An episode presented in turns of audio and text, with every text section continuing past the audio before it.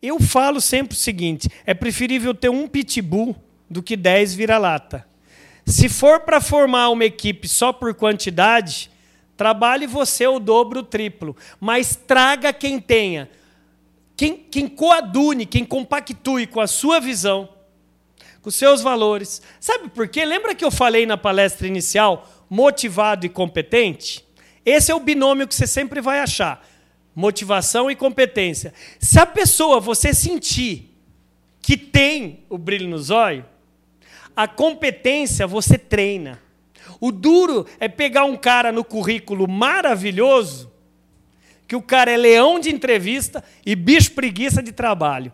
Então, assim, porque tem cara que fala na entrevista o que você é o que eu ouvi. Fala, meu Deus, mas por que você está desempregado? Era para você ser meu sócio.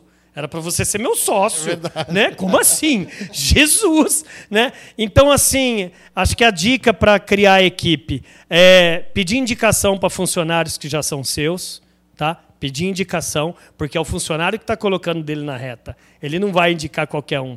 Segundo, por mais que seja final de ano, é preferível ter um pitbull do que dez vira-lata. Não tenha pressa na tomada de decisão. E terceiro, fale, né? Que dependendo do potencial do, do, do, do futuro funcionário seu, você vai ficar de olho, sim, para trazer novos talentos para sua empresa. Alimente uma esperança também na cabeça, mas não minta que ela pode ser efetivada. Eu acho que, em linhas gerais, é são esses passos, sabe, Denis?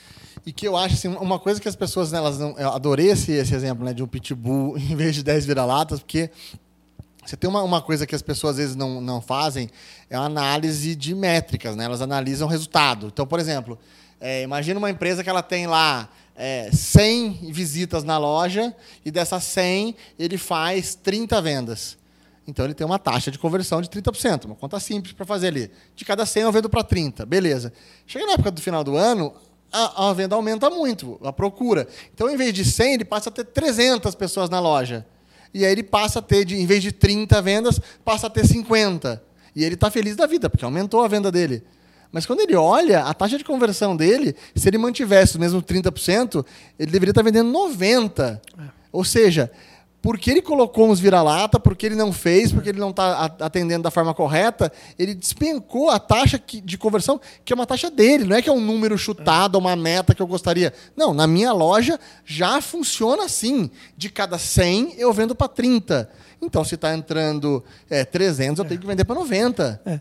é. O, o duro é quando o próprio gestor não tem esses KPIs, esses indicadores de performance-chave. Né?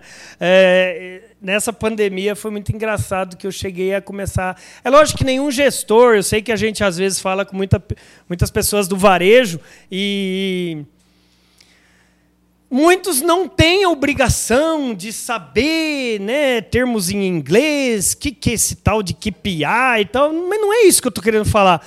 Mas o cara ele tem que saber, por exemplo, se um cliente que entrou na loja dele, quanto que ele gastou para esse cliente vir? Isso tem um nome chique chamado CAC, custo de aquisição por cliente. Né? É, quanto que você gastou em marketing, quantos novos clientes vieram? Tem uma outra continha que é o tal do ticket médio. Ué, a média de quantos seus clientes compram de você. Quando você começa a fazer essa pesquisa, lifetime, nem preciso falar lifetime value, que é mais chique, que é o tempo de. Cara, quando você começa a perguntar, a galera abre um zoião de Bart Simpson desse tamanho e fala: quê? Então, assim, o problema é um pouco mais no fundo, Denis, é, é, é treinar primeiro o empresário é treinar o lojista. Não sei se você tem essa leitura. É treinar o. Nós temos aí pelo menos oito KPIs que são básicos: é o custo de aquisição, é o lifetime value, é o ticket médio, é o ciclo de vida do produto, é o tempo de, de recorrência do produto. Não é à toa que o Netflix é, é o que é, porque ele tem recorrência. Então, quanto maior recorrência, você tem mais fôlego, ufa, você tem mais paz de espírito para trabalhar é o negócio, não no negócio. Né? Então, assim, o arroz e feijão falta.